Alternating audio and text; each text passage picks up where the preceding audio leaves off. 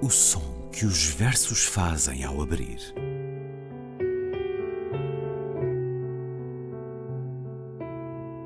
Se leio um livro e ele torna o meu corpo tão frio que fogo nenhum o pode aquecer, sei que isso é poesia.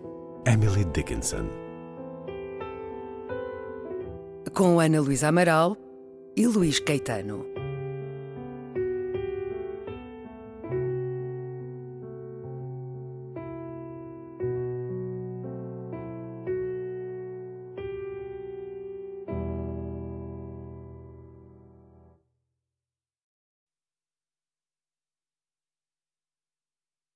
Flowering cherry.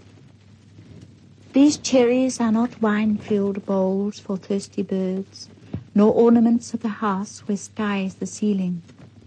These are the pawnbroker tree's discreet sign, the wine, tear, and blood drops of bondage, the tree's relentless advantage taken of the poverty that came when, warmed with familiar memory, of what had been and had been and would be, but is never known entirely or believed until it is born.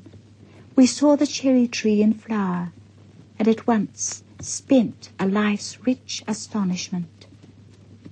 Why should I be bound to thee? Blake asked of the myrtle tree. Why? He killed to escape. Blood flowed beneath the tree, a father's blood, an old man's, who must have known how to bargain with all possession that makes a tree, a house, a sky into a prison, and each man see the marks of chains upon his skin.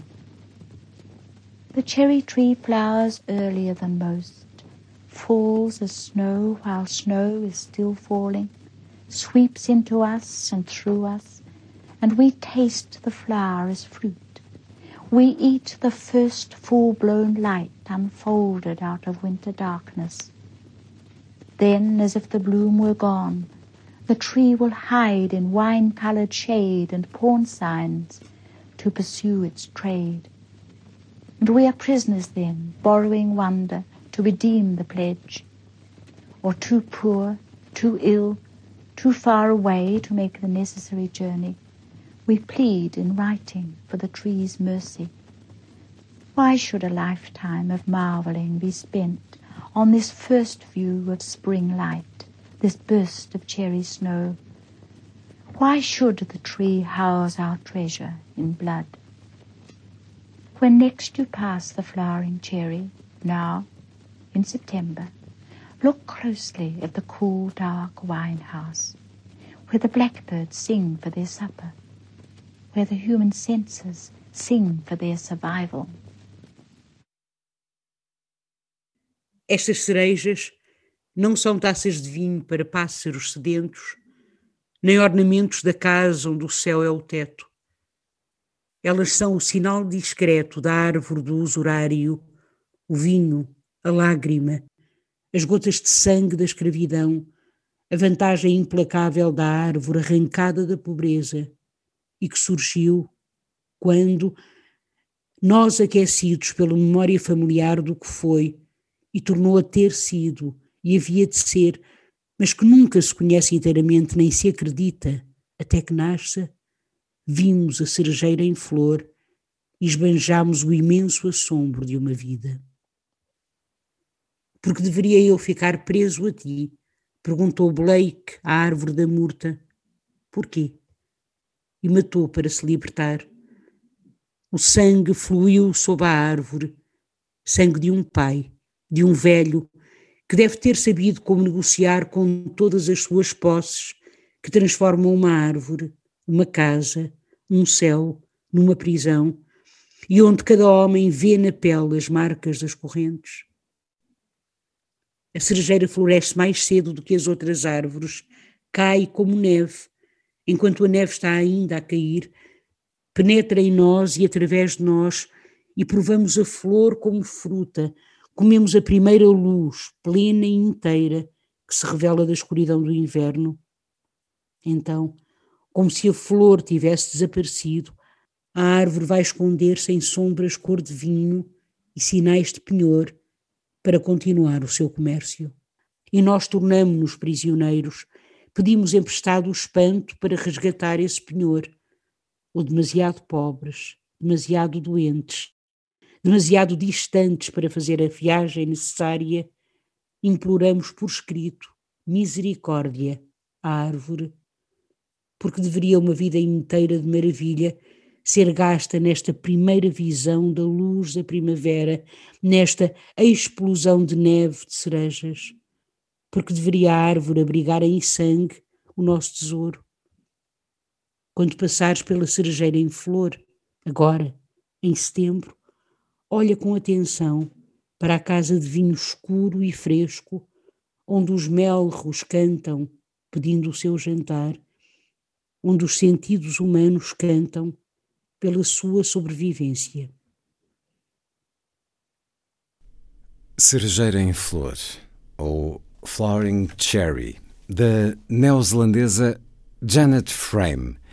Viveu entre 28 de agosto de 1924 e 29 de janeiro de 2004. Um poema que escutámos primeiro na voz da autora, depois na tradução e leitura de Ana Luísa Amaral. Olá, Ana. Olá, Luís. É poesia e é uma vida tremendas. Uh, aquelas que convocamos para o programa de hoje, uma resultado da outra, obviamente. Janet Frame, que só publicou um livro de poesia em vida, da Pocket Mirror, em 1967, apesar de a ter escrito ao longo de toda a existência, ela é principalmente reconhecida como escritora de prosa. Há uma intimidade muito tranquila nesta leitura eh, que vou querer saber de si, Ana, se perpassa também na poesia.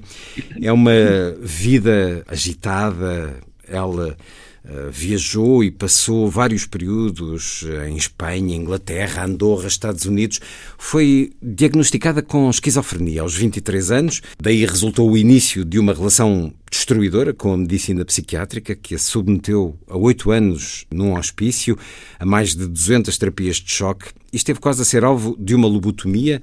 Essa selvageria médica salvou-se porque um dos elementos da operação leu sobre um importante prémio literário que ela tinha acabado de receber e o médico do hospital eh, soube disso e eh, a lobotomia foi cancelada.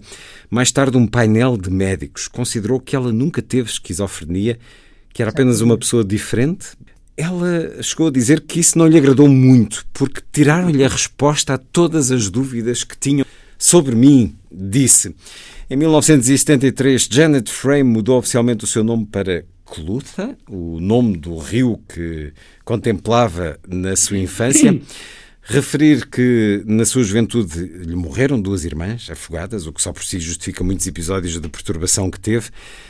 Escreveu uma autobiografia em três volumes. O título de um deles, Um Anjo à Minha Mesa, é também o nome de um filme de Jane Campion, que eu não conheço, mas a Ana Luísa viu. Há uma escritora irlandesa, Talia Marshall, Ana, que tem um ensaio sim, sim. sobre Janet Frame, onde diz que ela não era louca, não era má, não era triste, não era autista. A única palavra que esta ensaísta tem para a descrever é da língua maori, matakita, aquela que vê para além do que é evidente.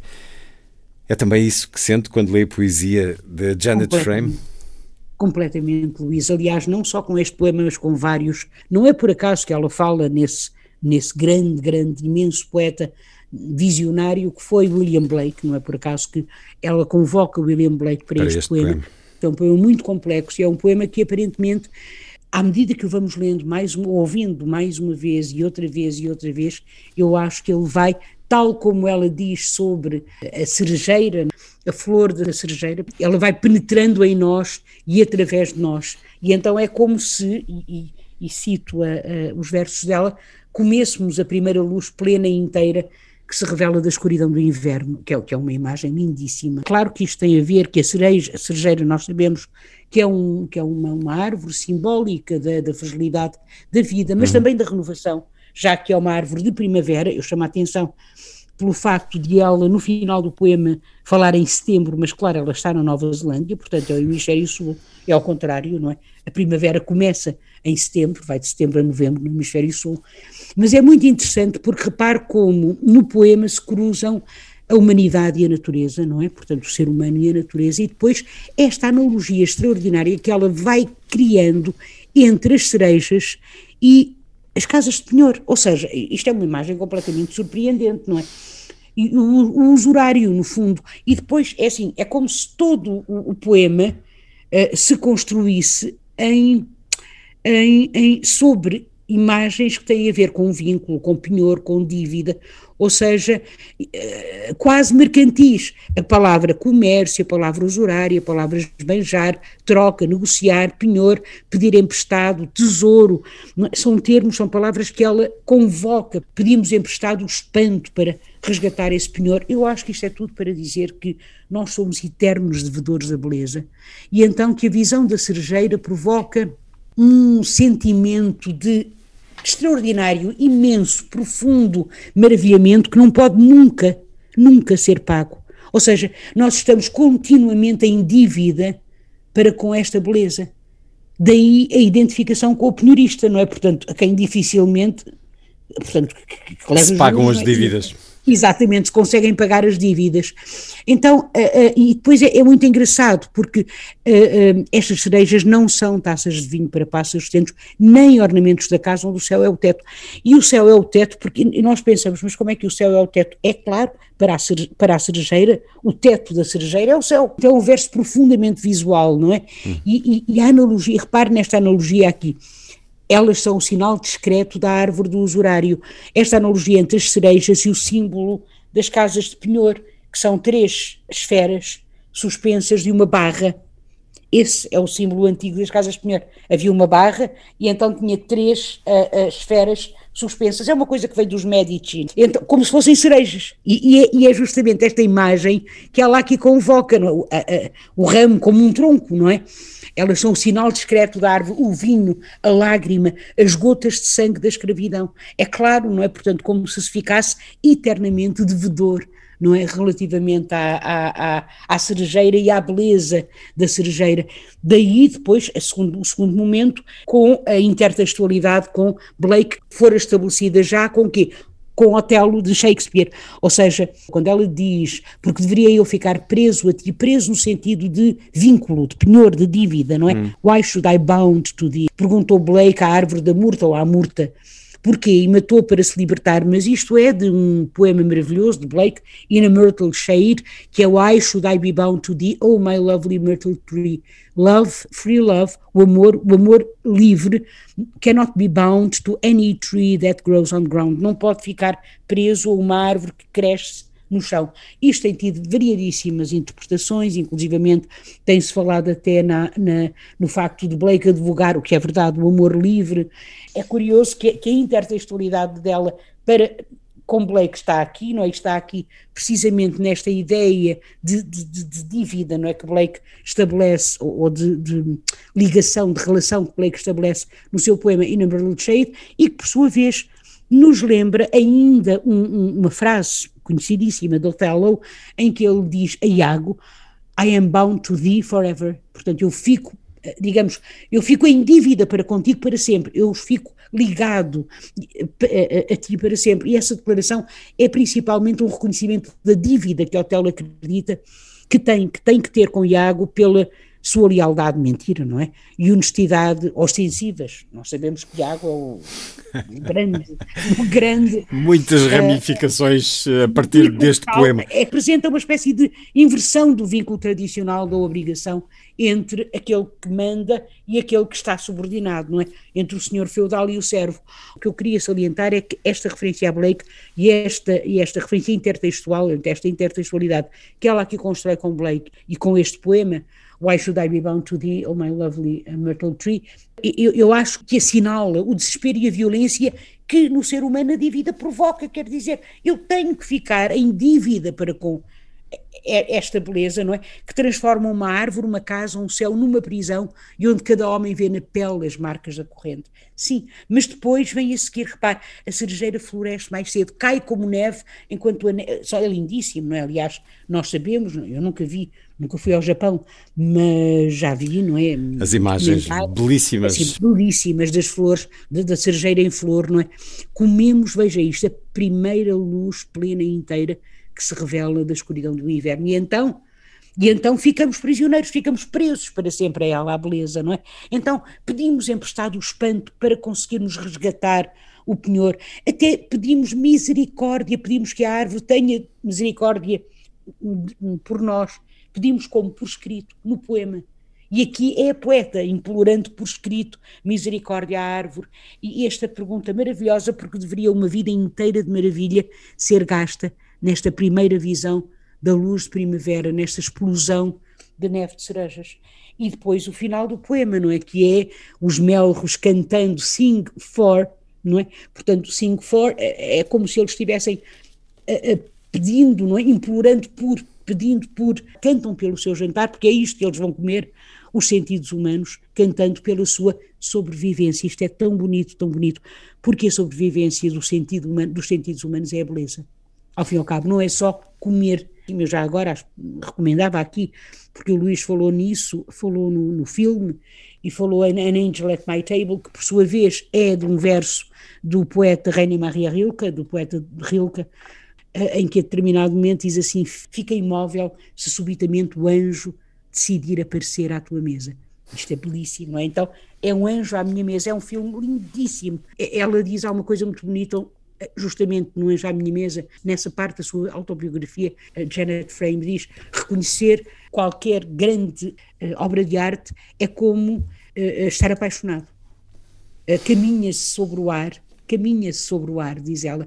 Ficarmos apaixonados pela imortalidade, pela liberdade, é um voo em direção ao paraíso. E isto é muito, muito bonito. Há um outro poema, só para terminar, pronto, e já me calo, dela, que é um poema em que ela diz uh, I am invisible, e que, que é um poema que começa assim: Sou invisível, sempre fui invisível, como a pobreza num país rico, como os ricos nos seus quartos fechados, das suas casas com muitos quartos, como as pulgas, os piolhos, como aquilo que cresce debaixo da terra como os mundos para lá do céu, o vento, o tempo, as ideias.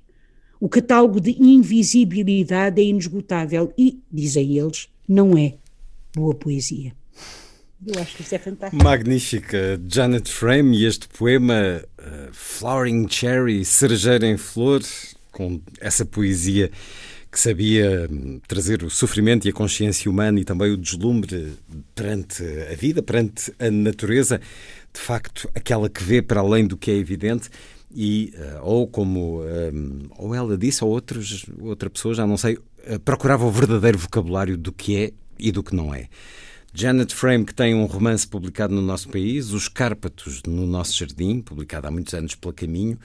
Uh, teve um livro de poesia publicado postumamente da Goose Bath em 2006 mas durante a vida apenas The Pocket Mirror em 1967 e viajamos então até à Nova Zelândia e é uma primavera em setembro com esta imagem da cerejeira em flor na sua tradução Ana, terminado. E é em setembro que voltamos, não é? E é em setembro que voltamos. Uh, é, não com as é. cerejeiras em flor no nosso país, mas esperamos que com uma sociedade e um país bastante mais uh, livre uh, em relação à pandemia.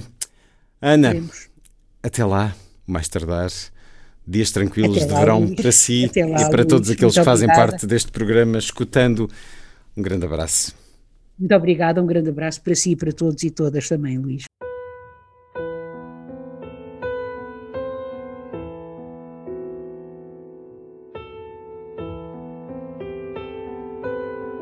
O som que os versos fazem ao abrir.